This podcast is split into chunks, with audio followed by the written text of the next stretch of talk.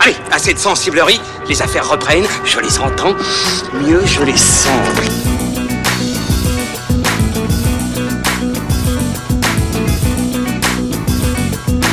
Qu'est-ce que c'est que ce foutoir, mon petit Bernard?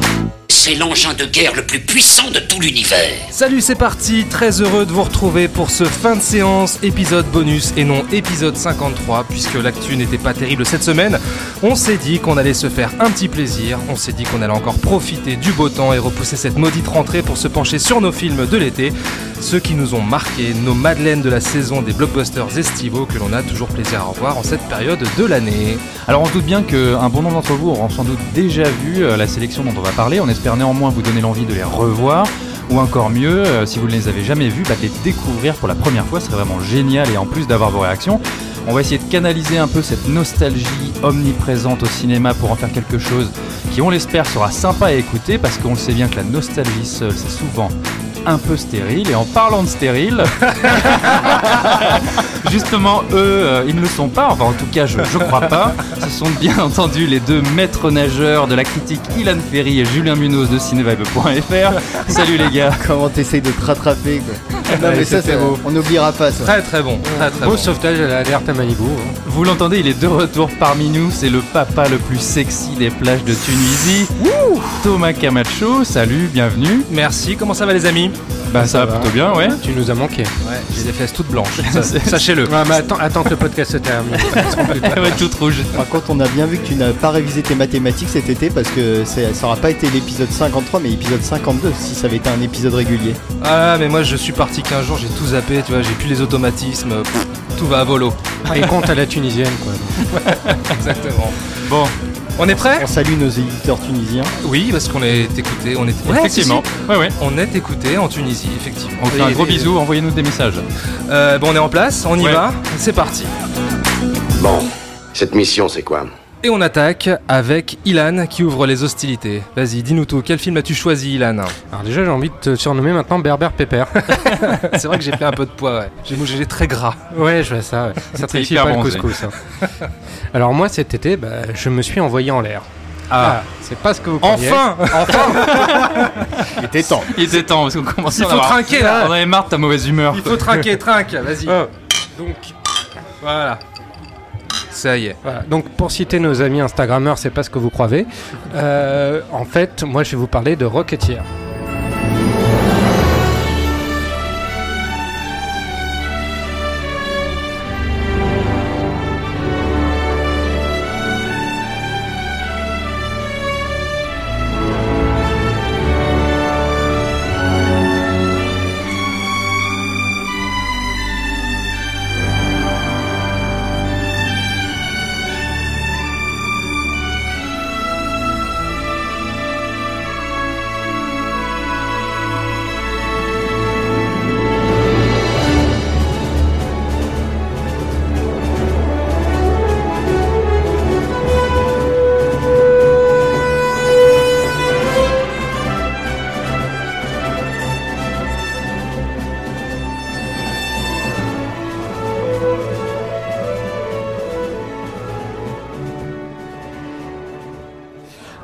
Rocketeer, film de Joe Johnston, qui Ouais. était sorti en 1991, été 1991 aux États-Unis, décembre 91 en France. Moi, c'est un film que j'ai découvert sur le tard en vidéo, et c'était justement un été. Et donc, euh, si tu veux, c'est un film qui est une vraie Madeleine de Proust, parce que c'est un film d'aventure, mais au sens noble, noble du, du terme. C'est un film très, euh, très vintage dans l'esprit, etc.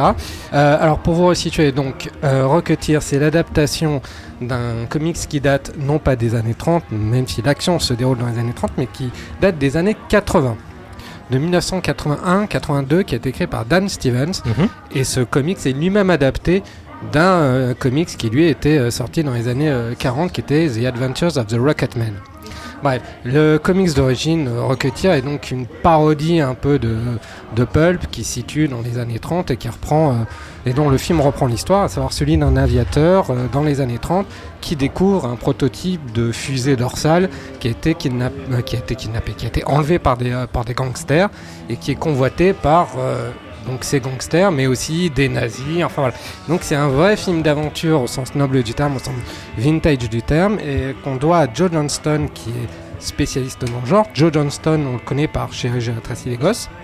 Tout à fait, ouais. Entre autres. ouais. Entre autres, c'est le premier film qu'il a réalisé. Après, il s'est fait aussi connaître avec d'autres films tels que, tels que Jumanji, Richard au pays des livres magiques. Et c'est lui qui a réalisé aussi le premier Captain America. Et Tout à qui- fait. Et qui a signé de, parmi les meilleurs designs sur l'Empire contre-attaque Ouais, et le retour du fait. Jedi dans les vaisseaux et les créatures. C'est lui qui a créé le design du Faucon Millennium. Et de Boba Fett. C'est ça qu'il faut rappeler, effectivement, ouais.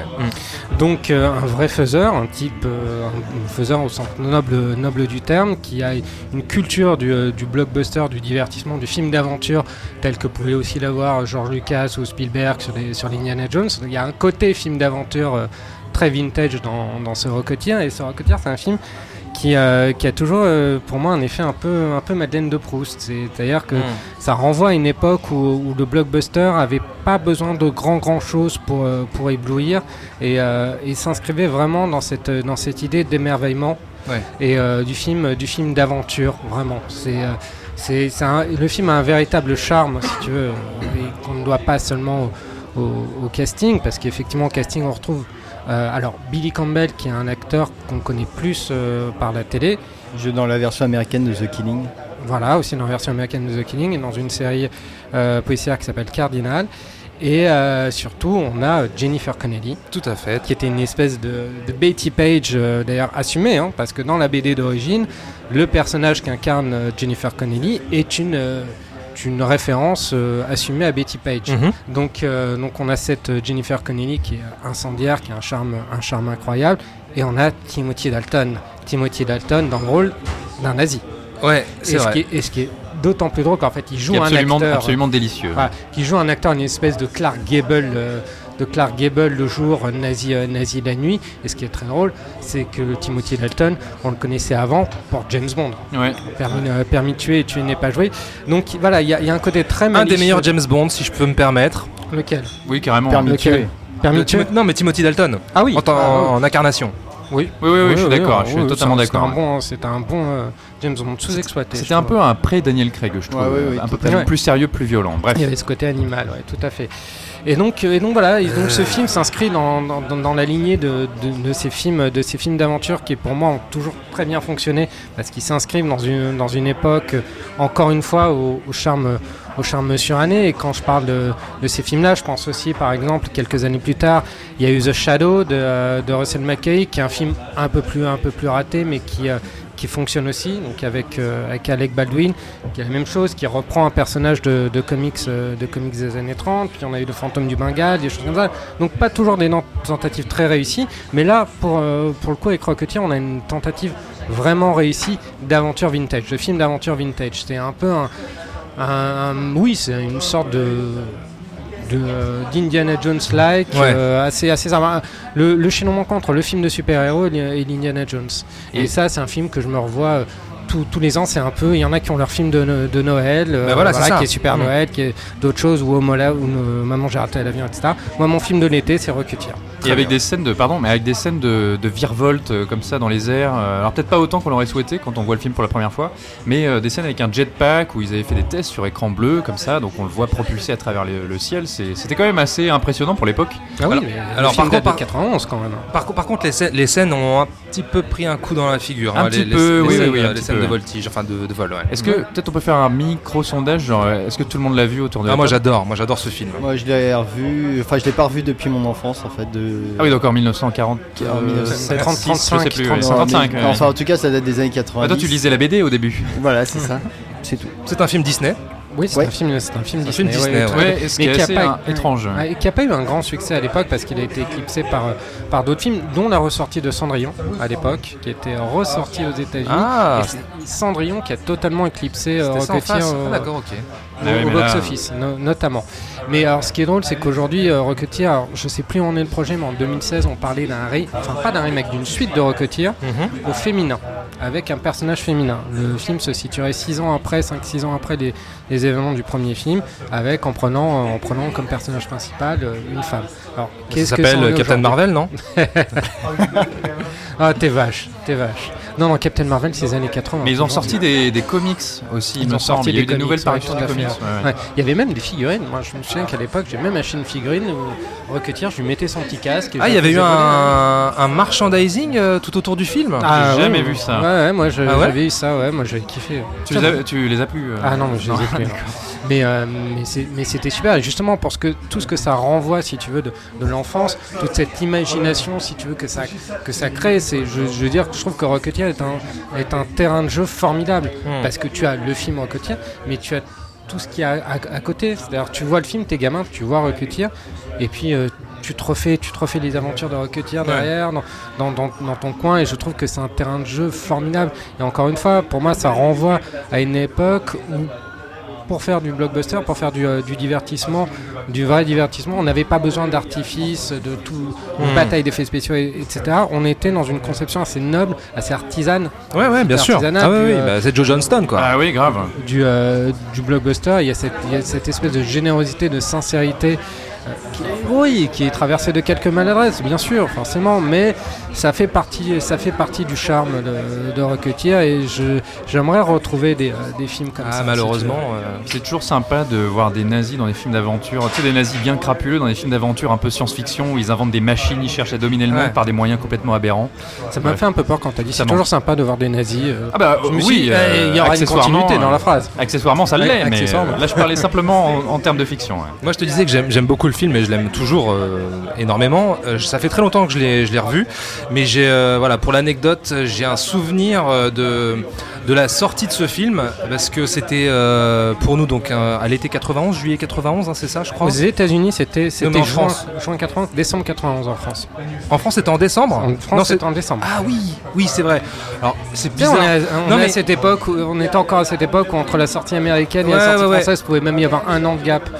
Non, mais en fait, je me souviens, je me souviens quand j'étais môme, euh, acheter à l'époque euh, Picsou Magazine. Ah, et très bonne il y avait et, et il y avait euh, justement des, euh, des, des vignettes, il y avait des choses autour de la sortie du film et, ouais, euh, et- ça me dit quelque chose. et je ouais, dessinais, ouais. moi je m'amusais beaucoup à dessiner le, le casque de, de Rocketeer. Ouais, J'adorais, c'est- j'adorais dessiner Le, le le casque. design est super. Qu'est-ce qu'on peut le rappeler quand même enfin, Il a un, un design hyper stylé avec Ah son non, costume des années stylé, 30-40 et son casque fuselé avec la crête là comme ça. Ouais. Il- on dirait presque un espèce de pré-Iron Man avant l'heure. Ouais, Ah oui, Il est totalement. Très réussi. ouais. Ouais, non, mais au niveau sûr. du design, il n'y a rien à dire. hein. C'est, ça donne envie, hein, justement. C'est, Ouais, moi, ça m'a tout de suite accroché. héros de comics pulp euh, d'une certaine époque, voilà, qui partent à l'aventure de manière encore une fois totalement im- improbable et euh, sans doute peut-être un peu désuète pour un public euh, actuel, mais en fait euh, ça marche du tonnerre. Et je suis persuadé que je pense pas que le film soit sur Netflix. En tout cas, je l'ai pas Non, vu. en il est pas sur Netflix, Je suis persuadé que ça cartonnerait pour des. Bah, ça va arriver sur. Disney Plus, a priori, je pense, quand euh, la Oui, plateforme euh, Disney. On a un peu l'impression qu'ils ont mis le film au placard quand même. Bah, ils ont fait une belle sortie, ils ont fait une belle édition Blu-ray euh, il y, a, il y a quelques années là. Il y a, quelques années. Oui, parce qu'il y a quand même une petite aura culte autour, au- autour du film, comme autour de euh, pas mal de films de, de Joe Johnston. C'est vrai que Joe Johnston, son, son seul vrai faux pas, c'est- c'est Jurassic Park. Je suis d'accord que 3, pardon. Jurassic Park 3, C'est vrai c'était sous-entendu. C'est vrai que le premier Jurassic Park, c'est de la merde. Ouais, c'est de la merde. Non, mais c'était sous-entendu. mais euh, c'est vrai que dans l'ensemble, Joe Johnston, ça reste, ça reste un bon faiseur. J'ai pas eu son dernier film, euh, Casse-Noisette. Casse-Noisette ré- co-réalisé avec Lance Armstrong. Ouais, mais, euh, euh, pour les reshoots hein, essentiellement. en Ouais. plus, hein, qu'il a- Et on puis- lui a demandé de venir pour euh, Bah, retourner scènes. On fait appel à lui au dernier moment. J'ai entendu, j'ai entendu dire qu'il devait être sur le projet Narnia. ouais, le prochain, ouais. C'est Ouais. c'est officiel, Bah, vraiment a priori, c'est officiel. c'est Et en euh, tout cas sur MDB, halluciné. information importante quand même, euh, The Rocketeer euh, ne- a aussi droit à un certain, euh, un certain euh, esprit culte, notamment grâce à sa bande son, qui n'est pas composée par n'importe qui, Ilan. James, James Horner. Feu James Horner, le regretté James Horner. Très très bon, bah oui. Et il y a une espèce de souffle épique dans cette, euh, dans cette BO que, que j'aime beaucoup. Alors, c'est pas, c'est pas la plus connue des, euh, des BO de, de James Horner, mais elle reste dans, dans l'esprit, dans l'esprit du film. C'est-à-dire qu'il y a des petits moments et des grands, et des, et des Hmm. grands moments. C'est. Euh, c'est une BO qui était dans, dans l'air de son, euh, dans ce- de son temps. C'était une- vraiment une BO de film d'aventure, totalement identifiable là-dessus. Hmm, Il tout à est pas- fait. Il Il n'est pas interchangeable avec Il lui manque peut-être un thème hyper fort, Oui, hyper pas- reconnaissable a à pas- la Indiana Jones, tu Ouais. vois. Mais malgré tout, euh, je l'ai réécouté euh, avant l'émission, elle fonctionne super bien. Elle est hyper agréable à entendre. Notamment le thème de.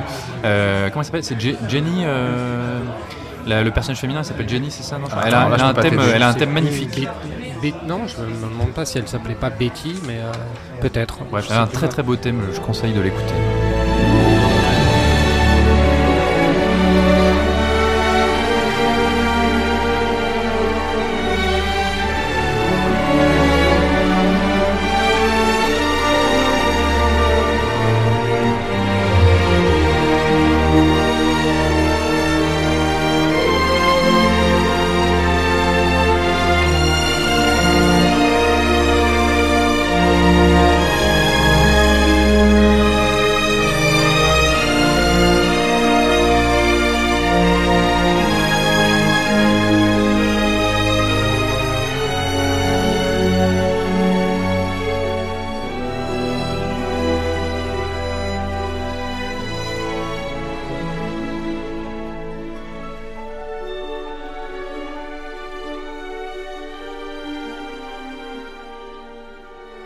Ok. Voilà. Bon, Donc, bah, beau film, très bien. beau Ouais, film ouais, moi, je, je valide. Tu valides C'est bon. À toi, Julien. Tiens, Non, je voulais finir. tu voulais finir voulais Ah bon, d'accord. Il, bah, le alors, dit, il le dit souvent après le meilleur pour la fin. Ouais, d'accord. Ok, très bien, on a compris. Alors, bah, à toi, Pierre. Allez, donc à moi, eh ben, j'ai choisi euh, de vous parler d'un film de 1992, un film de Robert Zemeckis, euh, Mhm. qui s'appelle La mort vous va si bien, euh, qui est un film que j'adore. C'est, je pense, un de mes films préférés. Euh, il me semble que toi aussi, Thomas, tu. Ouais, moi, j'adore le film. Ah ouais, tu l'aimes Ouais, beaucoup. Vous, beaucoup, Vous l'avez, beaucoup. vous l'avez vu euh, tous bien sûr. Ouais, vous en Moi, avez j'aime des sou- beaucoup, ouais. Vous en avez des souvenirs assez clairs. euh, Ah oui, non, moi- je l'ai revu récemment. Donc, euh, Moi, je euh, vu au cinéma. Ah ouais, t'as, Ouais. purée, t'as bien eu de la chance. Ouais, je l'ai Il est sorti cinéma. le 31 juillet 92. Ouais, ouais, bah, je l'avais En même à France. l'époque. et Non, en France, il est sorti en hiver, En il est sorti en juillet aux États-Unis. Ah oui, pardon, oui, pardon. Voilà, parce que encore une fois, comme pour The Rocketeer, c'est pas tout à fait un blockbuster estival. C'en est un aux États-Unis, c'en est pas en France, puisqu'il est sorti, voilà, il me semble, au mois de décembre, ou en tout cas pendant l'hiver. Je, trouve en tout cas que c'est un film de Robert Zemeckis qui, lui, pour le coup, est un réalisateur euh, salué, hein, tout le monde le connaît, notamment grâce à, évidemment à la trilogie Retour vers le futur. Mais je trouve que La mort vous voici bien, c'est un peu l'un des grands oubliés de sa filmographie, voire le mal aimé. Euh, je me suis replongé pour les besoins de l'émission dans les critiques de l'époque, dans la réception et même dans le box-office, qui a été assez mauvais. Le film a coûté environ 55 millions de dollars, il en a rapporté à peine 58 sur le territoire américain. Les gens sont pas tellement allés le voir il s'est même fait pas mal démonter par la critique de l'époque, notamment Roger Ebert, qui est un peu, pour ceux qui ne le connaissent pas, enfin feu Roger Ebert, qui était monsieur critique aux États-Unis. hein. C'était le, le modèle euh, le plus connu de tous et il avait euh, dit sur le film que c'était un espèce de déluge d'effets spéciaux sans profondeur, sans substance et euh, sans personnage, ce qui est quand même assez aberrant d'entendre ça aujourd'hui, sachant que le film n'a certes pas marché, mais il faut dire ce qui est, il a développé un statut un peu culte avec le temps. Euh, parce qu'on a redécouvert Robert Zemeckis notamment avec tous ces élans de nostalgie qu'on connaît. Et alors il a trouvé aussi un, un écho dans la communauté queer Ouais, la et la ouais. communauté euh, des drag queens.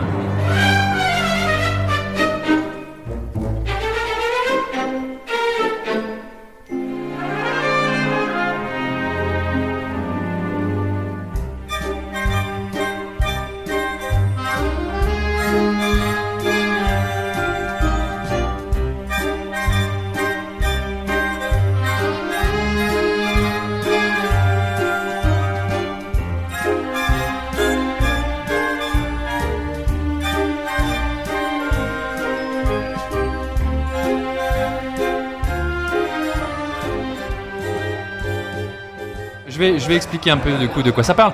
La mort vous voici bien, c'est un film, donc comme j'ai dit, de Robert Zemeckis, où il met en scène trois comédiens euh, absolument euh, époustouflants. Et On a Meryl Streep, on a Goldie Hawn, qui était quand même une chouette actrice, même si je trouve qu'elle est un petit peu oubliée aujourd'hui, et Bruce Willis, dans un rôle totalement à contre-emploi entre The Last, Boy, The Last Boy Scout pardon, et Pulp Fiction, qui est arrivé Le en dernier 94. Samaritain. Le dernier, Samaritain en français. C'est l'histoire de Goldie Hawn qui est marié avec Bruce Willis, qui lui est un chirurgien brillant.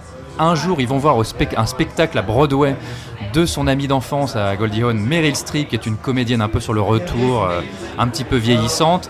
Et euh, lors de cette comédie musicale, Bruce Willis tombe éperdument amoureux d'elle. Du coup, il quitte Goldie, il part avec Meryl.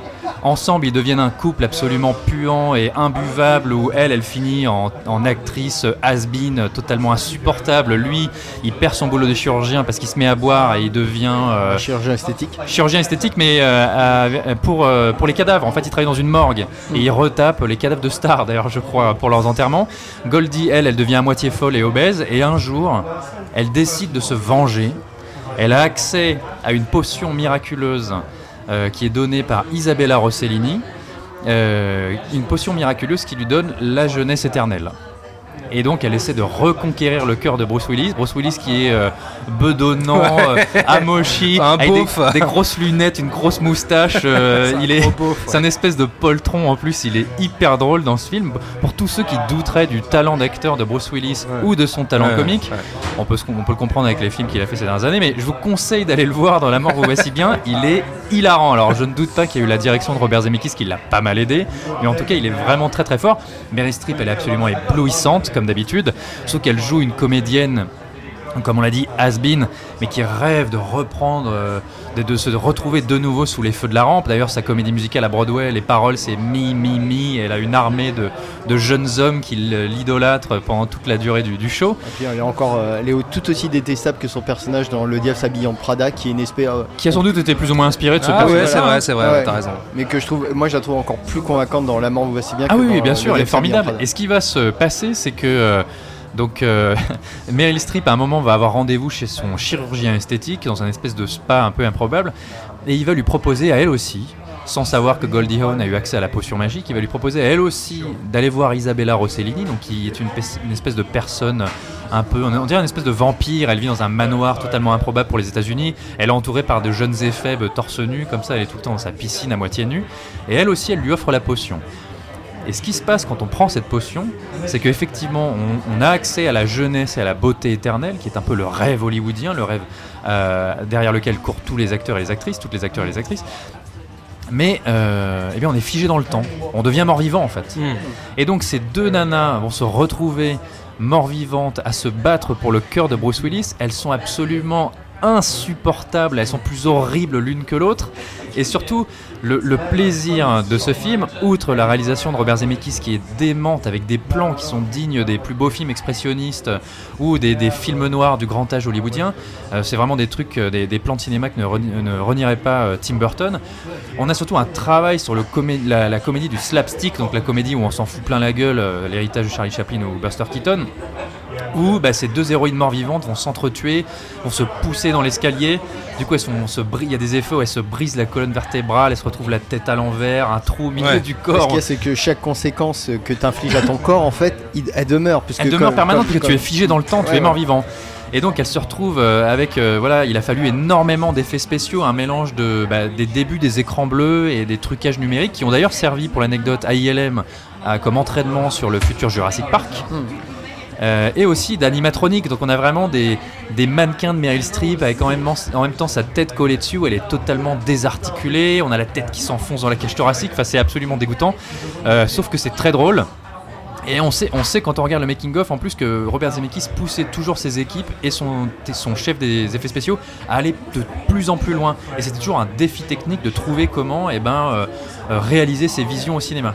Donc je dirais même malgré son âge, tous ces effets de comédie slapstick, de déformation, de démembrement, euh, ça marche toujours aussi bien. Ouais, ouais, ça marche toujours aussi bien parce que le film est ressorti en Blu-ray là il y a pas très longtemps donc dans un nouveau master et ça, ça, ça bouge pas quoi, ça, ça fonctionne toujours autant euh, malgré euh, les effets spéciaux euh, Bon, qui les effets ont, euh, spéciaux ont pris un peu, un peu Ouais, je trouve que ça va, Ouais, ça non, ça- mais ça- va. passe, hein. Ce passe c'est que c'était des effets spéciaux à l'époque qu'on n'avait jamais vu, qui étaient, je veux dire, qui ont vraiment dû être conçus, inventés de toutes pièces, et qu'aujourd'hui, pourrait, pour la jeune génération d'aujourd'hui, pourrait paraître hyper banal. Tu vois, c'est c'est des trucs qu'on peut faire hyper facilement aujourd'hui, mais à l'époque, c'était c'était pas couru. Et donc, par exemple, j'ai- quand tu as un des personnages qui se fait avoir un trou dans le ventre parce qu'elle se prend une décharge de, de, de fusil de chasse dans le truc, Mm. et que tu as, quelqu'un qui passe la main à travers, Mm. tout ça aujourd'hui, ça peut, voilà, ça pourrait paraître, euh, bah ouais, pas très impressionnant, mais à l'époque, ça, ça faisait son effet. Je veux dire, visuellement, ça, ça accrochait Bah, tout de suite ouais, l'œil. Moi, je l'ai je l'ai montré euh, à des gens qui ne l'avaient jamais vu et qui l'ont donc découvert en 2019. Et euh, la, la phrase à chaque fois qu'ils m'ont sorti, ce qu'on attend toujours quand on voit un film comme ça, c'est le fameux Mais comment ils ont fait? Je trouve que ça marche encore, tu vois. Et euh, en, en revoyant le film, j'ai pensé à deux choses, parce que du coup, je l'ai re- regardé euh, un peu avant l'émission. J'ai pensé à, à- à deux choses. La première, c'est que je trouve que Euh, la mort vous voici bien, on pourrait un peu l'inscrire comme une espèce de suite spirituelle de Roger Rabbit, qui était aussi de Robert Zemeckis. Ouais. Parce que je trouve que son, son personnage du juge de mort, qui était incarné par Christopher Lloyd, qui était un hybride entre un humain et un toon, donc qui était aussi un peu déformé, qui avait ses effets dégueulasses, notamment une peau qui paraissait une peau de plastique, on le retrouve totalement dans les personnages de Meryl Streep et de Goldie Hawn, tu vois. Et c'est donc- un c'est- côté cartoonesque Et c'est pour ça que le, le film a été, re- c'est- c'est ra- a- a été réapproprié par la, la communauté euh, trans, euh, tout ça, parce que il y avait ces personnages un peu qui, euh, voilà, euh, un peu, comment dire, euh, extravagants, Mm. euh, cartoonesques, enfin pas Alors, on, est, cartoonesques. on est dans le cartoon. Oui, on est Ouais, dans le les cartoon. cartoonesques, mais le, le côté, tu vois, un peu, je fabrique un personnage et donc parce que plus donc plus elles se battent, plus elles se détruisent leur corps et puis elles sont obligées de, de, de, de- de recourir au, à Bruce Willis pour réparer leur corps. Et plus elles, elles deviennent de moins en moins en fait le jeune, elles restent je- de moins en moins jeunes. On voit les effets de la chirurgie plastique et donc c'est une charge absolument effroyable en fait sur le Hollywood euh, de l'époque en fait, enfin de- depuis Bah, Hollywood tout court d'ailleurs. oui, de- d'Hollywood tout court, puisque bon, on en est encore, encore aujourd'hui à ce culte de la jeunesse éternelle. Et notamment, Euh, enfin, je veux dire, notamment pour les femmes, c'est pas innocent que ce soit les deux Ouais, femmes bien qui se retrouvent Et- prises dans ces- cette histoire d'immortalité. C'est l'impossibilité aux femmes de vieillir au cinéma Et voilà, on et la est- perte de leur rôle. Et donc euh, le film, c'est pour ça que je pense qu'il ne vieillit pas, c'est que on- et je pense que euh, la, la charge anti-hollywoodienne est encore plus violente aujourd'hui, puisqu'en plus ça s'inscrit dans les films de Billy Wilder comme euh, Sunset Boulevard, tous ces voilà tous ces films euh, vachement ironiques qui, ne font que parler d'Hollywood et qui ne s'en cachent pas. Bah ouais, je pense que c'est pour ça que le film a été mal accepté à l'époque. C'est que dès que t'as un film qui crache un peu sur Hollywood, sur le cinéma de- directement, c'est pas bien accueilli par la Mais en profession. fait, donc voilà, donc juste avant de terminer sur mon, mon dernier point, ce que je répète, c'est que c'est c'est vraiment une satire magnifique d'Hollywood, du culte de la jeunesse, du culte de l'immortalité. Euh, on a deux personnages féminins absolument délicieux, de saloperie. On a Bruce Willis qui est hyper drôle, la mise en scène est virtuose. Enfin, c'est, il y a une idée toutes les 5 minutes. C'est un film dément et complètement inédit. Moi, je trouve qu'il n'y a rien qui ressemble à La mort vous va si bien au cinéma. Dans ses effets Ça, c'est cartoon clair. un peu Mm. dégueux, enfin, c'est vraiment hyper chouette. Mais surtout, euh, ça m'a fait penser à un film qu'on vient de traiter qui est Once Upon a Time in Hollywood. Et j'ai trouvé que Once Upon a Time in Hollywood, ça aurait pu être un titre parfaitement adapté à La mort vous va si Pour bien. celui-ci Pour celui-ci. Parce que C'est je quoi le titre en VO d'ailleurs Death. Becomes, Becomes Her. Her. Ah oui, c'est ça. Parce que euh, on a affaire finalement à un, conte fantastique, un espèce de conte de fées bizarroïde et cartoonesque en plein Hollywood. Et comme Tarantino, le film va s'intéresser, et Robert Zemeckis va s'intéresser aux coulisses, à ce qui se passe derrière. Et là, on n'a pas les cascadeurs, mais on a les maquilleurs du cinéma, on a les spas dans lesquels les acteurs et les actrices vont se faire injecter du botox et vont se faire rajeunir avant des tournages ou avant des événements publics. On voit des actrices, notamment Meryl Streep surtout, enfin c'est elle l'actrice, une actrice sur le retour, un peu has-been, qui court après sa carrière, qui court après sa jeunesse. Ça m'a vraiment fait penser à Once Upon a Time in Hollywood d'une certaine manière. Et avec aussi cet esprit décalé, conte de fées. On a beau être en plein Los Angeles, on, on se retrouve face à cette espèce de château maléfique. C'est ça, j'allais y venir justement. Voilà, tu parlais de Tim Burton tout à l'heure et j'allais dans lequel vit. Isabella Rossellini, qui est un personnage immortel, totalement hors du temps, euh, comme je le disais, un peu vampiresque, entouré de ces, ces- ces effets euh, très bizarres. Le château paraît totalement démesuré, c'est un espèce de labyrinthe. C'est la face cachée d'Hollywood un peu quelque part. exactement, c'est la face cachée d'Hollywood. Donc en plus, on va pas en révéler, mais ça amène d'autres surprises d'ailleurs Ouais, sur ouais. Hollywood et l'immortalité. Euh, Donc du coup, eh ben, j'ai trouvé que ça pouvait, ça- cet aspect conte de fées, Ouais, ouais. et ce titre Once Upon a Time pouvait convenir à La mort vous voici bien. Et puis il y a ce côté euh, aussi comédie horrifique. euh, Comédie noire, ouais. Comédie noire, comédie horrifique. Moi, je me souviens, j'ai- un souvenir. Alors, nouvelle anecdote, mais euh, je sais pas si vous regardiez à l'époque sur euh, sur France 5, sur la 5, enfin, je sais plus sur quelle chaîne, le, le cinéma des effets spéciaux. Ouais. Et euh, c'était Magic Movies en VO, je crois, si je dis pas de bêtises. Et euh, donc euh, chaque semaine, moi, je regardais ça, et il y avait eu un épisode justement sur euh, les effets spéciaux de La Mort va si bien, et ça m'avait J'étais, j'étais fasciné par ce que je voyais. En fait, j'avais pas vu le film et j'étais déjà fasciné par, bah, par le travail. Moi, il se trouve, je m'en suis souvenu a posteriori, mais il se trouve que j'ai découvert les premières images du film très jeune. Je sais pas si vous vous souvenez, mais à l'époque, on allait louer. alors, attention, nostalgie à 100%. hein. On allait louer donc des VHS. euh, enfin, moi, j'allais à Vidéo Future à côté de chez moi, voilà. Bien sûr. Et donc j'allais louer des VHS et avant que le film commence, il y avait des bandes annonces, des petites bandes annonces d'autres films. Et c'était, je me souviens de bandes annonces très très courtes, donc ça enchaînait les extraits. Et pour La mort vous voici bien, il y avait simplement un extrait de Meryl Streep qui à un moment se s'attrape la tête Ouais, et ouais. l'étire Ouais, et en fait son cou devient tendu comme un chewing-gum super haut et après la tête retombe et gigote euh, comme un truc en caoutchouc et je me, je me suis souvenu en voyant le film avoir vu ça quand j'étais gamin et à me dire putain mais c'était ça et je me souviens à l'époque ça m'avait un peu dégoûté enfin je trouvais ça hyper bizarre super bien Ah, fait parce qu'il y avait en plus un sound design quand on revoit le film. et euh, voilà, alors il se trouve que le son du film est merveilleux. Premièrement, on a une musique d'Alan Silvestri, qui Ah. est donc voilà, le compositeur attitré de Robert Zemeckis, qui a signé évidemment les musiques de Retour vers le futur. Mais on a aussi un travail de sound design Ouais, ouais, ouais, avec des craquements d'eau, Ouais, des ouais. bruits de peau qui se tendent, de, colonnes vertébrales qui se brisent. C'est, c'est vrai. Écoutez-le au casque si vous le mettez sur votre ordi, vous allez en voir. SMR. C'est, c'est dégueulasse, tu vois. Faites-vous plaisir. C'est c'est vraiment un film qui est hilarant, hyper inventif, totalement unique et euh, je voilà, je vous Bah, conseille de le voir et de le un- C'est revoir. un véritable ovni. Ouais, ouais. Il y a eu une grande incompréhension concernant, concernant la, la mort Vassilien sur, sur plusieurs plans. Il y a déjà, il y a eu, déjà eu le, le cast. On a, bon, mais elle sait qu'on n'avait pas l'habitude de voir Meryl Streep dans un, dans un rôle comme Elle ça, a, dans elle a pas un rôle tellement à aimé, contre-emploi. elle a pas tellement aimé l'expérience d'ailleurs. L'importance et l'omniprésence des effets spéciaux et du maquillage, j'ai- j'imagine. ça l'a un peu gêné. Elle qui est une actrice assez classique, on a vu chez, euh, chez Pollack, on, on a vu chez, chez de grands, euh, grands réalisateurs, c'est Out of Africa, c'est le choix de Sophie, c'est tous, ces films-là. Bah, il euh, est Sidney Pollack qui est dans le film. Justement, ouais, il joue le, il joue le chirurgien, je Il crois. joue un médecin, un qui, médecin, euh, un chirurgien qui, qui flippe parce que quand il lui met le stéthoscope sur le cœur, bah, évidemment il- elle est morte ça. donc il entend Ouais, c'est rien.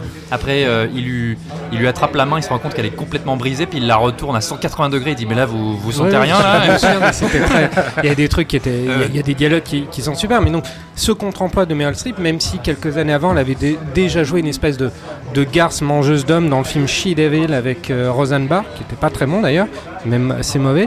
Mais elle est dans ce truc, donc assez en contre-emploi, euh, euh, mi- mi-inspiré d'elle-même, mi-inspiré d'un- personnage fictif. Bruce Willis, qu'on n'avait pas l'habitude de voir dans, dans des comédies, dans un registre Bah, il- comique comme il ça, même eu tellement drôle. Qui, qui commençait en fait tous ces euh, contre-emplois Voilà, par rapport à à John. McClane parce qu'on est en plein dans la il comprend, John le film, McClane il, il comprend jamais rien. Genre, il sait pas qu'elles ont pris la potion et à chaque fois, il croit qu'il a affaire à des miracles. Il s'écrit sur- miracle. surtout, surtout, on lui donne 10 ans de plus, alors qu'encore, il était encore cantonné au, au rôle non pas de, de jeune premier, le mec encore assez jeune. Et là, quand même, il, il incarne un type qui, euh, qui, est, qui est plus vieux, etc. Goldie Hawn aussi, qui était plus habitué aux comédies romantiques. Et surtout, là, Robert Zemeckis qui, qui s'essaye à un genre qui est une comédie, mais une comédie macabre, pas familiale comme euh, peut l'être Retour vers le futur ou, ou, euh, ou qui veut la peau de Roger Rabbit, et qui, dans un sens aussi, préfigure beaucoup de, beaucoup de choses. Moi, la mort, vous, vous- vous voici bien, ça m'a fait penser à un épisode des Contes de la Crypte avant l'heure. tu Alors, sais je- que je ça a sais été pensé, ça a été pensé comme un épisode comme, des Contes de la comme Crypte. un épisode long des Contes de la Crypte. d'accord, Finalement, ouais, Robert ça. Zemeckis l'a transformé en film. Et d'ailleurs, pour l'anecdote, euh, pour la bande-annonce, la première bande-annonce américaine de La mort vous voici bien, ils ont, en hommage au Contes de la Crypte, utilisé le thème de Danny Elfman.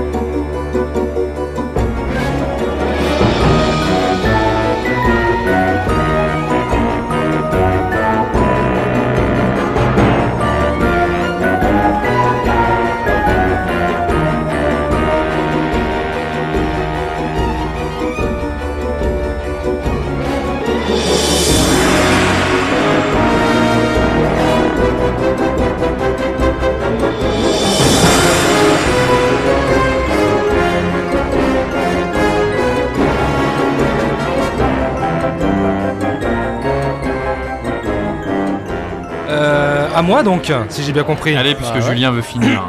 Donc euh, la, la momie euh, de Stephen Sommers fête, euh, fêtait ses 20 ans. Euh, là en juillet, le film est sorti en France le 21 juillet euh, 1999 et, euh, et c'est un film que j'aime énormément, que je vois au moins une fois par an, euh, puisque comme vous le savez, je suis né avec une VHS de Indiana Jones dans les mains. Ah oui, c'était dans ta biographie, euh, oui, à une certaine de- époque. Ouais, une certaine époque, effectivement. Euh, et donc, euh, et, et- et ce film-là, moi, je l'ai découvert. Je me souviens très très bien quand je l'ai découvert. J'étais en vacances à Chamonix. Oh, le Bourge. Et, euh, et je me souviens que je me faisais tellement chier en vacances que je suis retourné le voir au moins euh, deux trois fois parce que j'étais resté 3-4 semaines, il me semble. Et j'étais retourné le voir, re- retourné le voir, euh, je crois une fois toutes les semaines. Enfin voilà. Et à chaque Donc fois, au cinéma à Chamonix, c'était Ouais, en ouais. VF. Bah c'était en VF. Bah ouais, c'était en VF. Mais c'était c'est pas une VF dégueulasse, hein, euh, ceci dit. Ouais, hein. Pas mal, hein. Non, Euh, ça va, ça va. C'est pas en, en version suisse Non. La Version momie euh. En version frontalière. ouais. Très neutre.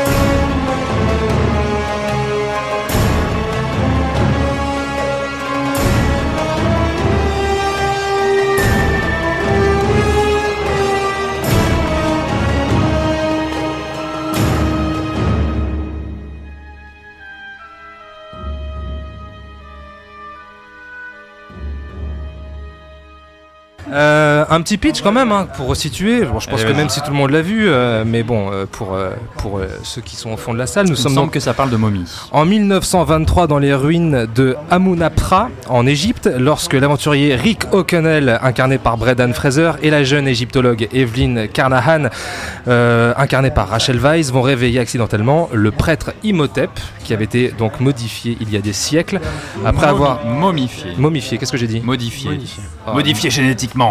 Momifié, pardon. En fait, c'est un autre film. C'est Universal Soldier. après avoir osé défier le pharaon en lui ravissant sa jeune maîtresse. Donc euh, Imhotep évidemment joué par Arnold euh, Vosloo. Donc c'est un film, comment dire, par où commencer? C'est euh, un film déjà. C'est un film, c'est un remake, c'est un remake du classique de Karl Universal. Freud. Karl Freud. voilà, avec Boris Karloff dans le rôle titre. Et, euh, et c'est un film, alors c'est- une période de- du blockbuster assez... euh, j'ai envie de dire l'âge d'or. L'âge d'or parce que le film est sorti donc en juillet en France et resté, Que- Quelle année 99 et, est resté euh, à l'affiche jusqu'en septembre. Mm. Septembre quand même, tu te rends compte? Enfin, tu vois, je sais pas si on se rend compte quand même de, de- de- de ce que Ah bah ça c'était représente. c'était notre époque. Attends, hein. mais mm, 99, on a eu La Momie, on a eu Matrix. Et euh, le 13e guerrier. Ouais, ouais. Wild Wild West, bon, faut, faut Ouais. bien, euh, Bah oui, oui, faut oui. bien qu'il y en ait un mauvais. Mais euh, voilà, donc 3 millions de spectateurs en France, euh, avec un budget de 80 millions de dollars, qui il en a engrangé un peu plus de 400 euh, dans, dans- dans le reste du monde. Et, euh, et voilà, je trouve que c'est un, un- un superbe hommage euh, au pulp, encore une fois, euh, à Indiana Jones, évidemment. Euh, je vais revenir après Indiana Jones parce qu'il y a, quand même des choses qui sont très intéressantes dans la conception même du film La Momie par rapport à Indiana Jones, la trilogie même Indiana Jones. Euh, et, euh, et voilà, que dire Alors, c'est un, film aussi qui n'a pas été très très bien reçu par la critique française, enfin très mitigé en tout cas les, réactions. J'en ai une sous les yeux, notamment celle de, de, Télérama, qui est signée Bernard Génin, qui disait que le film démarre sérieux et puis bifurque très vite vers la parodie foutraque. Ce n'est plus la momie, c'est y a-t-il un aventurier dans la pyramide Ah putain, c'est Ouais, non, méchant. mais voilà. Télérama, déjà, tu cherches Mais euh, je suis allé voir La mort vous va si bien, Télérama l'a défoncé aussi. Hein. Et alors, euh, c'est un projet qui est très particulier parce que il est passé entre plusieurs mains et c'est ça que j'ai trouvé très intéressant en me renseignant un petit peu sur le film pour ce podcast. hein, je vais pas vous mentir, mais euh, j'ai- j'étais passé un peu à côté euh, de, de la jeunesse du projet. Mais Georges Romero a été envisagé quand même. Oui, Jean c'est- Romero Oui, c'est vrai. Ouais, ouais, il a été envisagé, mais son projet a été retoqué parce qu'il a été jugé trop effrayant pour un divertissement estival. Très intéressant ensuite, Joe Dante. Joe Dante Ah euh, oui, oui, oui, je me, je souviens de ça. ouais, ouais. souhaitait faire le film avec Daniel Day-Lewis, mais il demandait une rallonge de 15 millions de dollars, ce que le studio a évidemment refusé. hein. Et, ouais, ouais, ouais, ouais. Daniel Day-Lewis. Ouais, et, euh, et le seul truc qu'ils ont gardé du projet de Joe Dante, c'est l'escarabée en fait. Voilà, Ah. comme quoi. Et puis Wes Craven, euh, qui a refusé, lui par contre, euh, de, de- de- de réaliser le film. Et en fait, euh, il est arrivé entre les mains de, de Steven Sommers, qui euh, a hérité du projet après être sorti du film euh, Le Livre de la Jungle. Oui, avec, Jason Scott. avait fait un, Voilà, en il avait fait un 94. cri- Ah oui, il avait oui, fait oui. un cri dans l'océan avant. Bah, c'était pas pour celui-ci en tout cas qu'il avait été euh, repéré, a priori. Donc là, il s'est vraiment retrouvé sur cette Mm. grosse prod, sa première grosse prod. Donc il a, il a pondu un, un traitement de quelques pages. Et euh, du coup, Universal a décidé de greenlighter le projet parce qu'il disait, Steven Sommers, qu'il avait en tête de faire une sorte d'Indiana Jones, d'un croisement d'Indiana Jones et de Jason les Argonautes. Et les, euh, oui, les Argonautes, pardon. Magnifique film. Tout à fait, effectivement. Et, euh, et moi j'ai retrouvé ce feeling, cet esprit, cette aventure, ce, ce- ce- l'exotisme évidemment et euh, je trouve que euh, il prenait pas son spectateur pour un abruti alors effectivement il y, a un- il y a- il y a un ton un peu particulier dans le film parce que ça commence très sérieusement même si on sait qu'avec Brendan Fraser à l'époque on pouvait pas non plus s'attendre à du hyper sérieux mais ça tombait pas dans le je trouve dans le dans, Dans la bouffonnerie. dans la bouffonnerie Ouais, en ouais. fait ça tombe vraiment pas dans la bouffonnerie et alors on a beaucoup parlé des effets spéciaux qui euh, à l'époque euh, étaient révolutionnaires en un certain sens puisque la momie donc Imhotep. Imhotep a eu pour, pour justement animer cette euh, pour animer le, le- le personnage on a beaucoup eu recours à la, à la motion capture et à l'époque c'était pas si courant que ça en fait On était au balbutiement de, Ah ouais, de ouais. tout ce qui était les personnages en images de synthèse. euh, Il n'y avait pas encore, enfin on était à quelques mois avant. Ah non, quoique, non, on était tout de suite après le- euh, la menace fantôme. bah c'était juste après ouais Ouais, c'était juste Et après. donc, 99 on- également, C'était ouais, là qu'on commençait à voir les personnages euh, partiellement ou entièrement animés euh, en images de synthèse. Mhm. Et donc oui, forcément, ça a fait son petit effet à l'époque. hein. Sachant que techniquement, alors euh, je trouve que Jar- pour le coup, Jar Jar Binks c'était un peu mieux fait que Imhotep. ah bah me- revois-le hein. Mais non mais je, Je me rappelle à l'avoir vu au cinéma, moi je suis allé le voir au cinéma la momie et je me souviens que ça m'avait pas mal impressionné. hein. Il avait quand même, bon après le design, euh, on en pense qu'on en veut, mais il avait quand même de la gueule et notamment bah, en parlant de gueule justement, il avait cette bouche qui se déployait euh, immense là. Enfin je me souviens qu'au ciné j'avais trouvé ça. Mais cool. alors, moi, je trouve que la partie la plus intéressante pour le coup d'Imhotep, c'est au tout début quand il est réveillé, c'est-à-dire euh, quand euh, avant que justement il se régénère avec euh, avec tous les corps qu'il dévore. Ouais, ouais, ouais. Mais la partie, euh, la partie où il est en, ouais, en lambeaux, tout ça, ça, ça marche super bien. Et dans la gestuelle, le- le- le- donc la, la motion capture, elle, fonctionne super bien. Et il est tout claudiquant, tout cassé. ouais, c'est ouais, ouais, non, cool. c'est- c'est Cool. c'est- c'est vraiment très très bien. Donc encore une fois, on parle des effets spéciaux qui étaient révolutionnaires en un sens à cette époque-là, mais toute la partie vraiment euh, dans, la, confection en dur, j'ai envie de dire, euh, il faut quand même noter, euh, et ça, ça je, l'ai découvert en, préparant, en préparant le, podcast, que euh, il y a quand même des talents derrière qui ont bossé justement sur Indiana Jones, je pense notamment Peter Howitt, 91 ans, qui est donc le, le- set décorateur, qui est donc l'équivalent un peu du directeur artistique, qui s'était occupé des décors de Indiana Jones 2 et 3, ou encore Braveheart. Le monsieur à 91 ans, il est encore en vie. Beau palmarès. Il y avait Patricia Kerr, Patricia Kerr qui était donc euh, en charge de la coproduction, de la logistique pour le tournage du Maroc, qui s'était occupée également à l'époque de toute, toute la logistique sur place de Indiana Jones 1, 2, 3 en fait. Donc euh, je trouve que c'était, euh, il y, y- avait cet hommage aussi bien à l'écran que dans les talents euh, employés derrière pour justement euh, offrir le meilleur divertissement, le meilleur hommage possible à euh, cette fabuleuse saga qu'est euh, qu'est Indiana Jones. Avec cet esprit pulp euh, et aventure. Toujours. Parce que, en fait, la momie, Mm. finalement, c'est pas. Contrairement au film, de, au, au film de Universal avec Boris Karloff, là, c'est pas un film d'horreur, c'est un film d'aventure avant tout, même s'il y a des petites parties horrifiques, mais c'est très très grand public. Et puis Brendan Fraser, il incarne carrément un espèce d'aventurier un peu vaurien, euh, moitié Han Solo, moitié euh, Indiana Jones Macho, ouais. un peu macho, un peu, un peu ringard sur les bords. euh, le ringard, c'est pas ça que je voulais dire, mais l'archétype du mal un peu viril autrefois des, des récits d'action. Et euh, bon, bien sûr, Brendan, Fraser amène euh, une touche un peu comique, ça reste Georges de la jungle. Oh là là, j'avais oublié celle-ci. Mais, mais du coup, il est dans cette filiation, il est ce type de personnage. Ouais, et j'ai, euh, alors, il n'y a, pas de rapport direct, mais dans justement la, la- la façon qu'il a d'incarner ce personnage-là, j'ai pensé à Kyle Chandler dans King Kong, qui euh, incarne cette star de cinéma, de, de- de- de- de- d'aventure King et euh, de Peter Jackson. de, de Peter Jackson évidemment, où euh, voilà, il joue beaucoup avec son visage, il fait des grimaces, etc. En parlant de la de King- posture. En parlant de King Kong, t'as pas parlé quand tu parlais de l'histoire un peu du, du film. Mhm. C'est qu'il y a à l'époque donc le King Kong de Peter Jackson, il devait le faire déjà dans les années 90 chez Universal. Et le projet ne s'est pas fait une première fois. Et le script qu'il a écrit a été majoritairement euh, repompé par la momie. C'est pour ça que je trouve qu'il y a une tenue dans le récit, euh, dans, ces- dans ce côté aventure à la fois horrifique et, euh, Et comique, qui, ouais. Qui, moi je pense, euh, d'une certaine façon, ça vient de Peter Jackson. Et la musique de Jerry Goldsmith avec un super thème Ah ouais. que j'adore vraiment. Donc, euh, donc voilà, quel est euh, votre avis sur ce film? Mais c'est- un film à l'ancienne comme on les aime, c'est un Hmm. vrai divertissement, généreux, drôle, parce qu'on parle, on parle du côté euh, film euh, de genre, enfin fantastique euh, et, et aventure, mais euh, il y a aussi moi quelque chose que j'ai beaucoup, beaucoup, beaucoup aimé dans, dans ce film, c'est l'alchimie entre les personnages. Je trouve que la relation entre Brandon Fraser et, Rachel Weisz, je trouve qu'il y a une véritable alchimie entre, entre, entre les deux personnes, quelque chose vraiment si tu veux, qui renvoie, encore une fois, ça, ça va paraître vieux con ce que je dis, mais à la manière dont les personnages étaient, euh, étaient écrits à une certaine époque, notamment, euh, c'est des notamment attention. euh, euh, Tout à fait. Mais je pense que dans dans l'époque. un truc euh, un peu à la World Hawk, de, si tu de veux. la, screwball comedy, ouais. Il y, a, il y a une dynamique de screwball comedy entre les deux qui marche. Totalement, il y a des trucs, il y a des trucs qui moi m'ont fait, m'ont fait mourir, mourir, enfin pas mourir de rire, mais qui m'ont fait, euh, fait sourire euh, quand on apprend que le- la momie, l'un de ses points faibles, l'un des points faibles de la momie quand même, c'est les chats. C'est la kryptonite de la momie, c'est les chats. Ah, je me souvenais moment- plus de ça, c'est vrai. Ouais, et oh puis là à un là. moment donné, t'as comme Brandon Fraser qui débarque, qui voit la momie, et tu Tu lui balances un chat, ouais. et tu t'attends à ce que le mec balance un flingue? En fait, il, fait, ramène un chat et lui dit Regarde qui j'ai amené. Ouais. Et t'as la momie qui se barre en courant. Enfin, il y a des choses qui sont, qui sont très drôles. Il y a une dynamique comique qui est, qui est, qui est- qui est bien amenée. Il y a, il y a quelque chose même dans, dans la tenue du récit, le- Julien, Julien le disait, qui est, qui est effectivement, euh, qui est, qui est effectivement nickel. Enfin, c'est. C'est vraiment un film euh, qui n'a pas besoin, enfin, qui ne se repose pas que sur, que sur, euh, que sur ses effets spéciaux, mais qui se repose aussi sur ses personnages et sur ce charme qui assume totalement son, Exactement, son charme le vintage, un peu, sur, un peu sur un Exactement le mot charme vintage.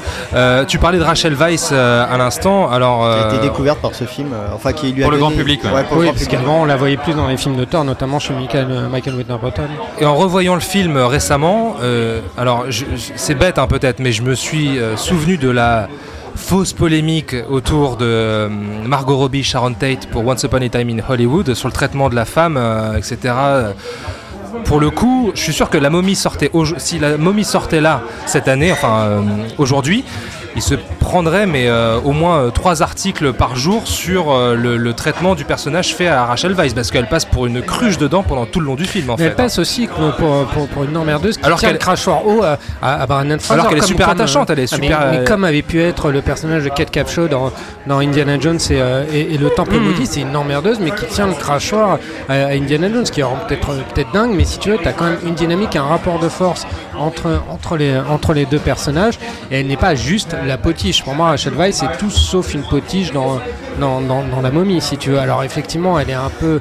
un Elle peu est gourdasse, hein, il oui, gourdasse, mais, mais ils en jouent. C'est c'est un, c'est un film, si tu veux, qui est quand même très, très second degré. Il y a pas, Oui, oui, bien faut sûr. Pas, faut pas le prendre au sérieux. Je veux dire, c'est pas, c'est pas la momie avec Tom Cruise. Mais hein, c'est comme moment Rico donné, Donnell, euh, il a un statut d'aventurier, tout ça, mais il a un côté des fois très maladroit. Ouais, très, tout à fait, ouais. enfin, il y a un moment, par exemple, il y a Mais il est aussi un peu con-con. hein. Oui, il est un Oui, peu il est brut de con et puis euh, c'est comme il y a cette fusillade euh, sur le Nil, à un moment euh, ils sont sur le bateau, tu sais, et puis euh, ils sont attaqués, et puis il y a- tu vois les impacts de balles qui se rapprochent Oui, de, oui, oui. de Rico Quand il est en train de chercher son, Et- charger son gun, et ouais. bon, il y a, euh, la prochaine, tu sais que ça, bah, s'il bouge pas, ça va être sur sa tête. Et qui sait qui le déplace C'est pas le héros qui, euh, qui fait, euh, enfin, Rico Donnell qui se déplace. C'est finalement c'est Raquel qui le tire. Et, et au moment où elle le tire, il y y a l'impact de balle qui arrive Ouais. et donc elle lui a sauvé la vie. Tu vois, il y a- il y a- c'est des petits trucs comme ça Ouais, qui font que le personnage est quand même est assez proactif à un Mais- moment dans le dans le récit et reste et reste quoi. Parce qu'on s'en souvient de ce personnage. Mais surtout, il faut dire ce qui est. euh, le film est hyper sympa à regarder aujourd'hui. Déjà que le film d'aventure, ça n'existe quasiment plus. Euh, c'est un genre, euh, c'est un, genre de dinosaure. hein, on en retrouve quasiment plus au cinéma. C'est très très rare. Euh, et surtout, c'est quelque chose que j'ai du mal à comprendre.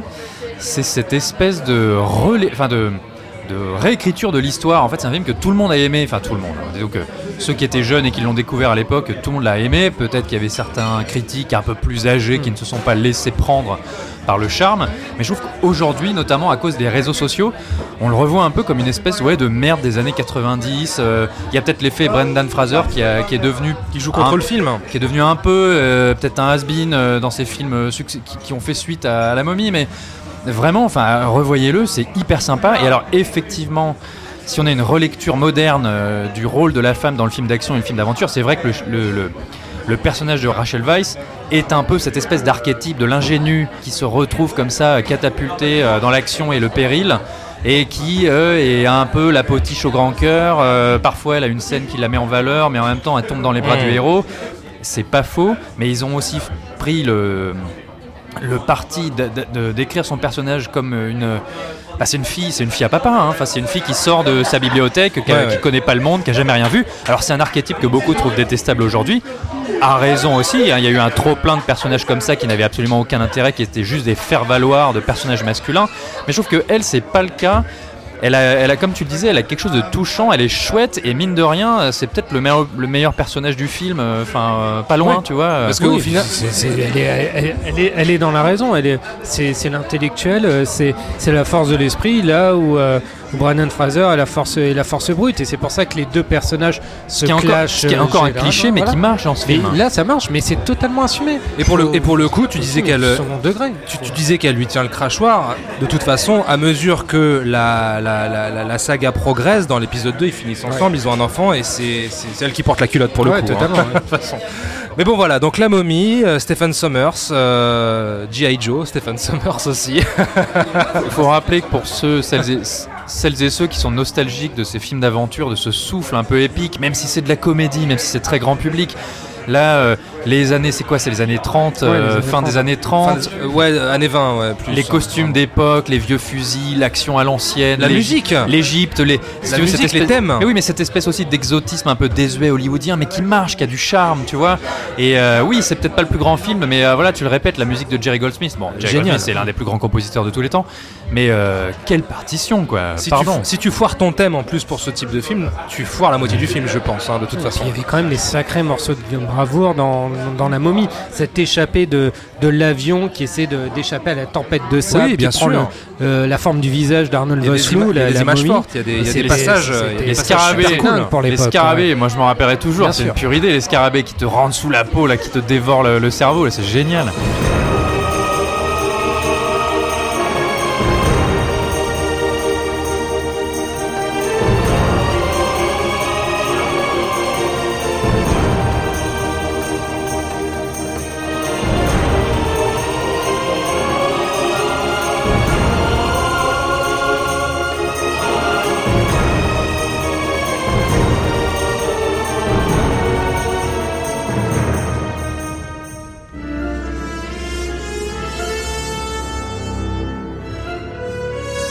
Ok, allez, à toi de jouer, Julien. Mais avant cela, les amis, on va dire au revoir à Hélène qui doit nous quitter. Je suis venu vous dire que je m'en vais.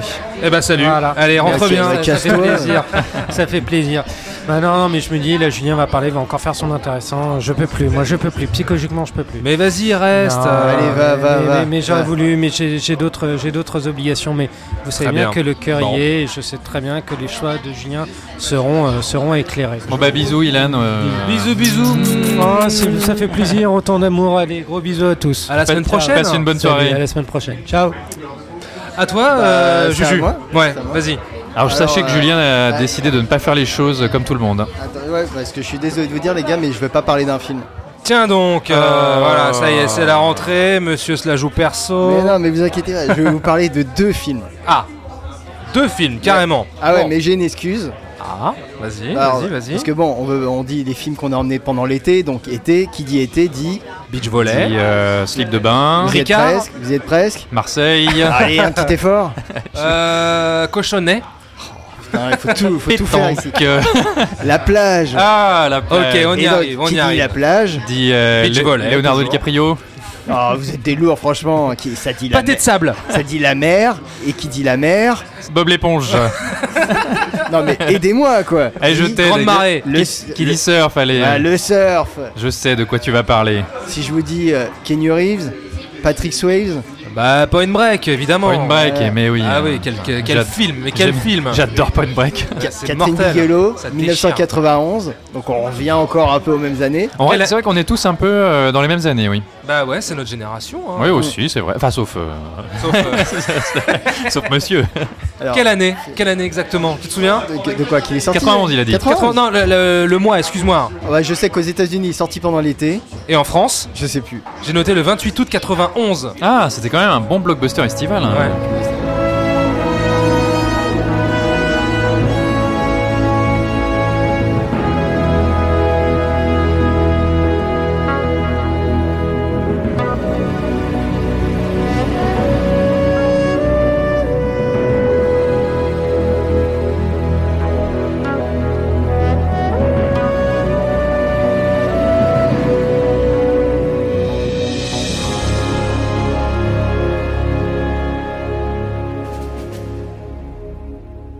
Moi, en fait, je l'ai pas vu au cinéma à l'époque.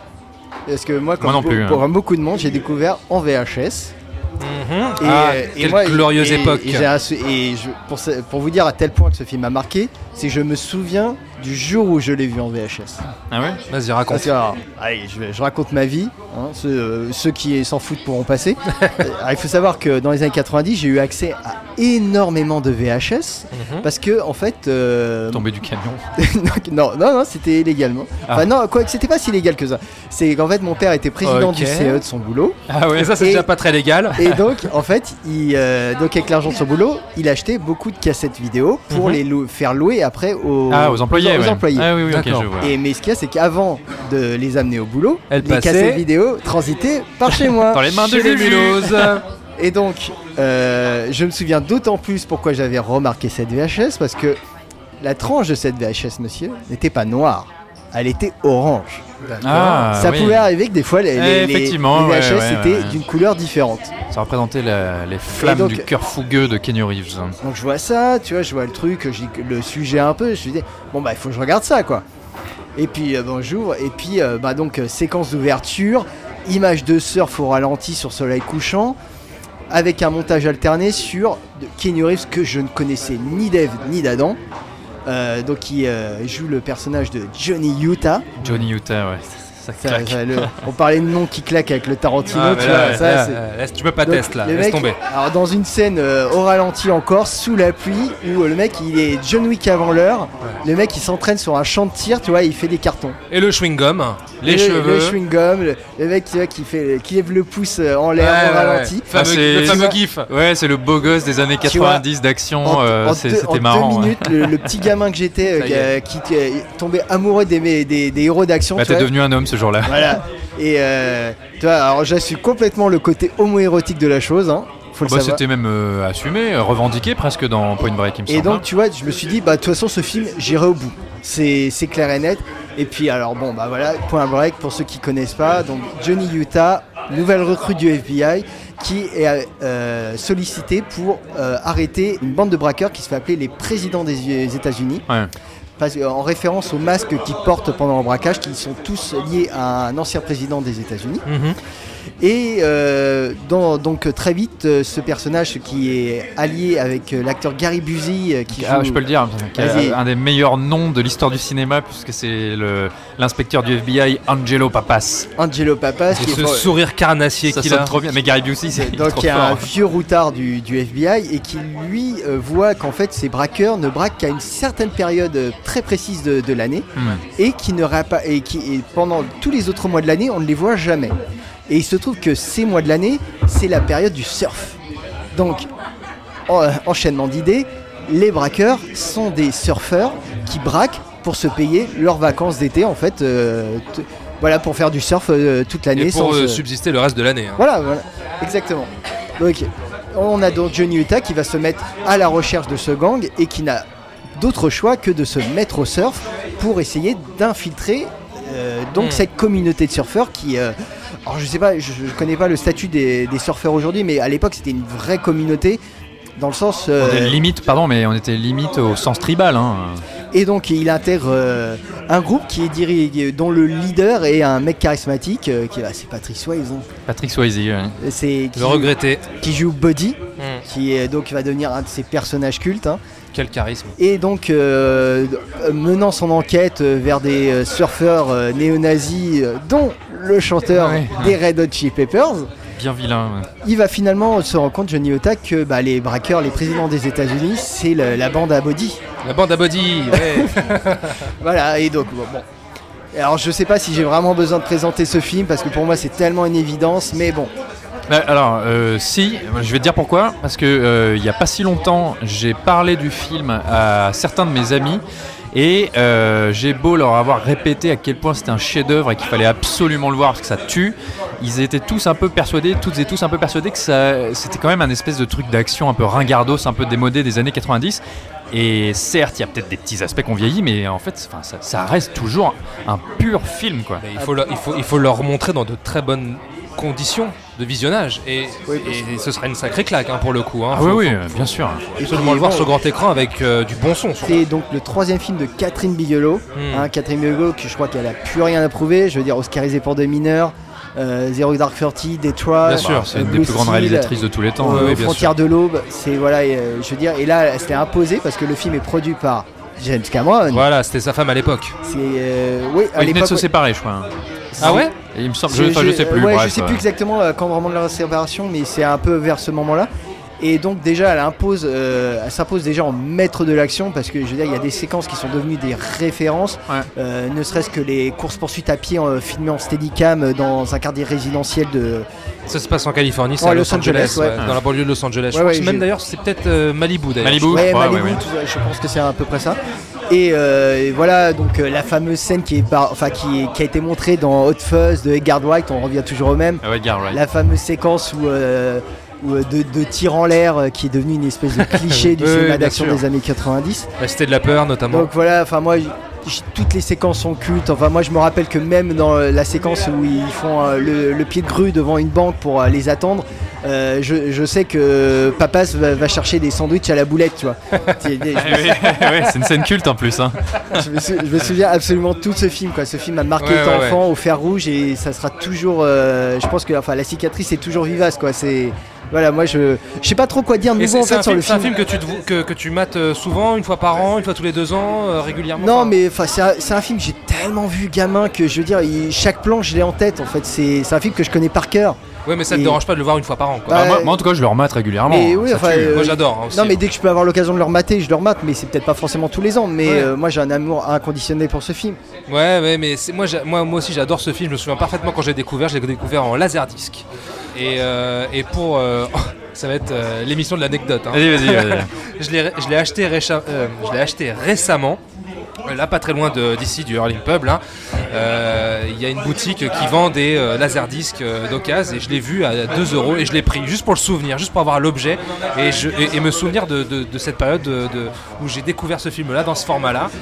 Et, c'est vrai que, comment dire, il y a des images fortes dans ce film. Il y a, il y a un- il y a- il y a des ralentis, il y a des, euh, il y a des choses qui sont, qui sont assez marquantes. Il y a des images très marquantes C'est le film film. qui initie un peu euh, au, au nouveau sport extrême en fait qui, qui était tout neuf hein, euh, à C'est l'époque. ça, c'est ça. Qu'il y a le saut en parachute, Ouais, il y, a- que- il y a- il y a plein de trucs comme ça. Ouais, puis il baigne dans une atmosphère particulière dans, dans la façon dont le film est. euh, tu, tu as l'impression d'être dans un rêve par moment en fait. Tu vois, c'est euh, c'est- très particulier. Je sais Ouais, pas si euh, ça ça, vous a déjà fait ça. Ça joue beaucoup, c'est un film sur euh, la séduction en fait, parce que Kenny Reeves est séduit par le personnage de Bodhi, Mm. qui est un espèce de gourou. euh, Mais c'est limite ça, voilà, c'est presque de- religieux, c'est voilà. pratiquement un gourou. euh. et en fait, il l'initie au surf, qui euh, donc il est- devient accro à l'adrénaline, comme tous les personnages des, des films de Catherine Bigelow. hein, c'est c'est la grande thématique de, de son cinéma. C'est des personnages qui sont accros l'adrénaline, à quelque chose, au point de- de- de- d'arriver à l'autodestruction. Mm. Ou En tout cas, qui, qui doivent éviter l'autodestruction euh, au, au point, au point de jusqu'au point de non retour. Ouais. Ouais, jusqu'à l'extrême limite. L'extrême Euh, limite, comme, euh, le titre français euh, de l'époque. Donc euh, voilà, ouais, il y, a- il y a quelque chose de, de fascinant. Je pense que c'est pour ça que ça, ça a un impact tellement imposant pour un quand t'es un petit garçon. Mais même Ouais. pas un petit garçon, enfin quand t'es un ado, euh, t'as l'impression Ouais, de voir ado. une espèce d'incarnation du cool.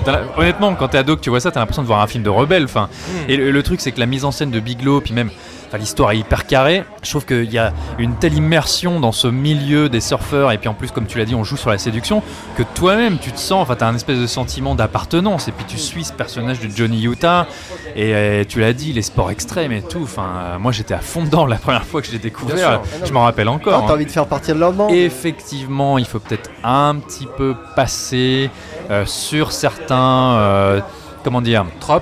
ouais, certains tropes, cer- certains tics de mise en scène de cette époque, qui effectivement ont peut-être un poil vieilli, mais derrière ça euh, reste un film qui joue énormément sur des images extrêmement marquantes.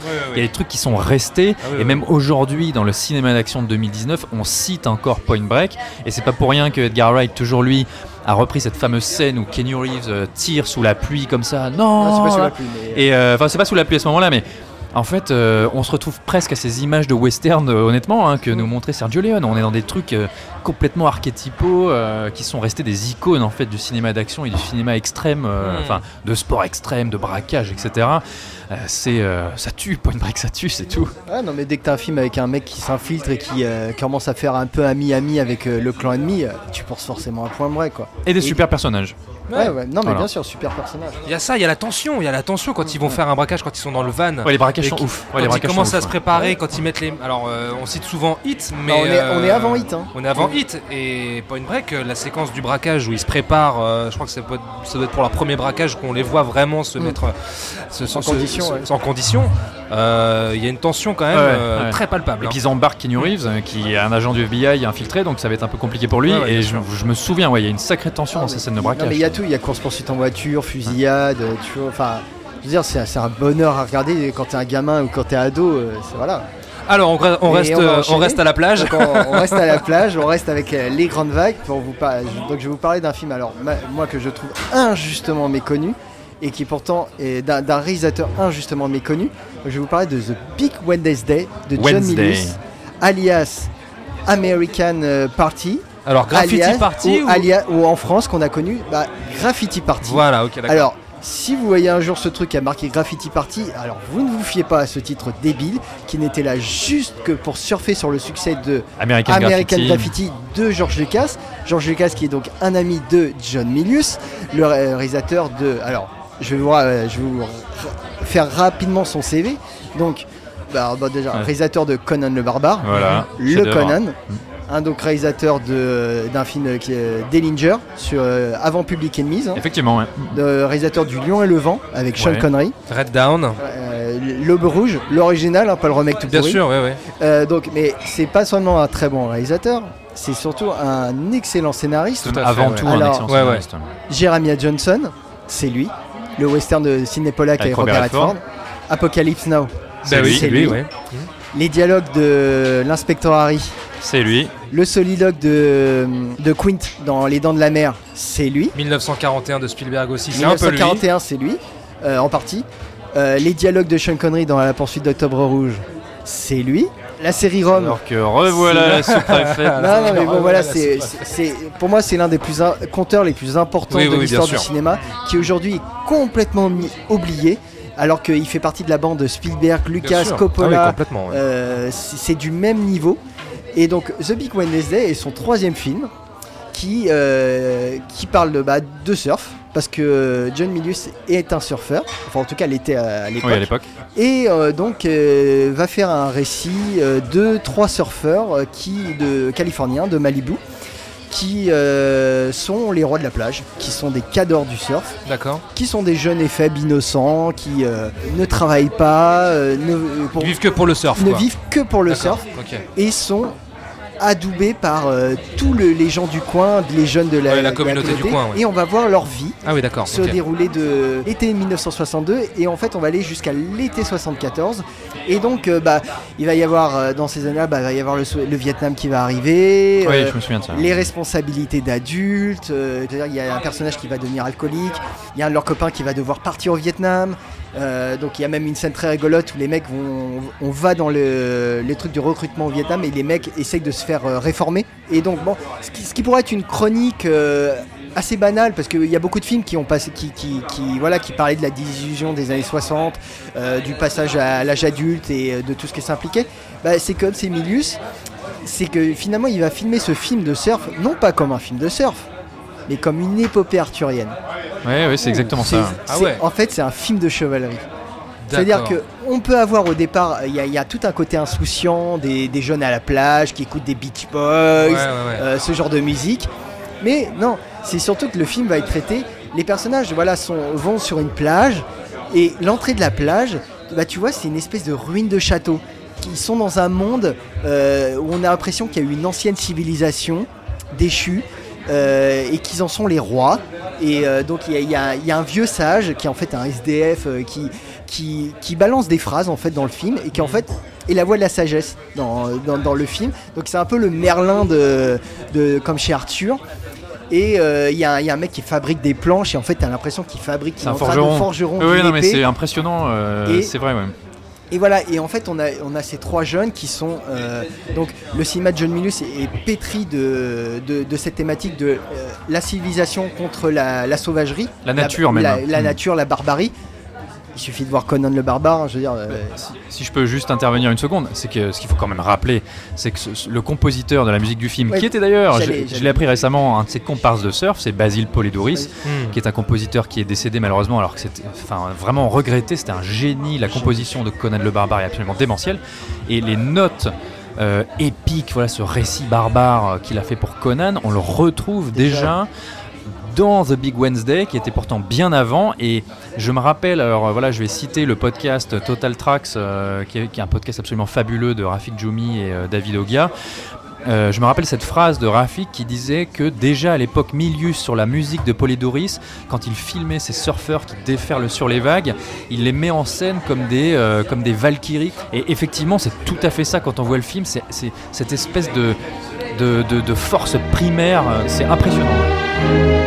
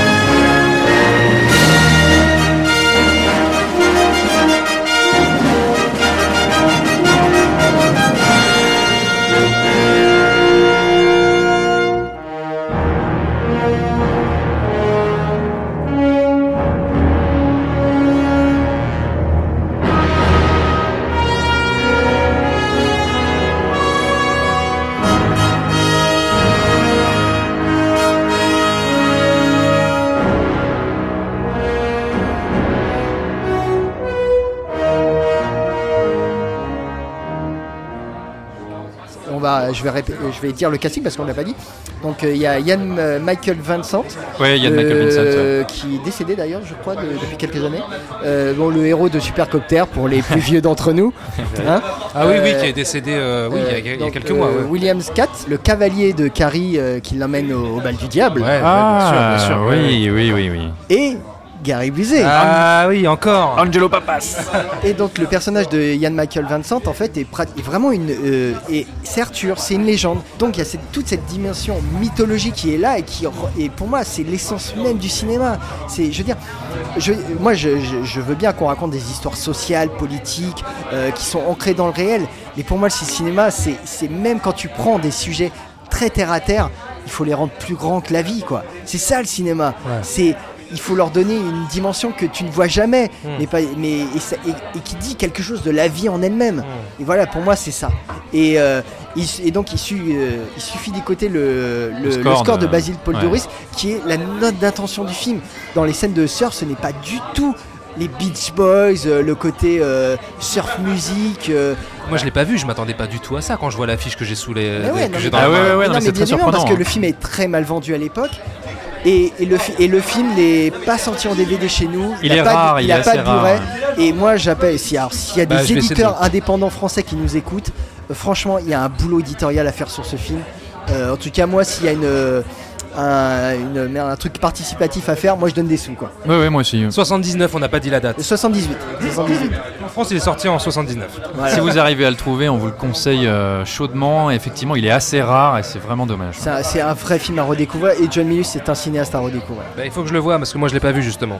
Mm. Donc, euh, très bien vendu. Bravo. Non, parce que voilà, je me suis, Point Break pour moi c'était une évidence, mais je me suis dit il fallait que je fasse découvrir un film et, euh, et voilà, il y a du surf et il y a Gary Busey. Donc si vous, alors, déjà, si vous aimez le surf et que vous aimez Gary Busey, Vous pouvez en abuser. Allez, ce premier numéro hors série de fin de séance est terminé. On espère que cette euh, très belle sélection de films euh, connus ou moins connus euh, vous aura donné envie de, de les voir ou de les revoir, de les découvrir, de les redécouvrir. Euh, merci les gars. Bah, de rien, c'était un plaisir de partager euh, tous ces films avec nous, euh, avec vous, pardon. Bah ouais, carrément. ça moi, change, c'est chouette, euh, voilà. ah, moi, moi, le, le, le- le film dont tu viens de nous parler, Julien, je, je- je vais essayer de me le mater là ce week-end, hein, vraiment. ah mais je suis fier, ça veut dire que j'ai bien fait mon job. Ouais. Bravo.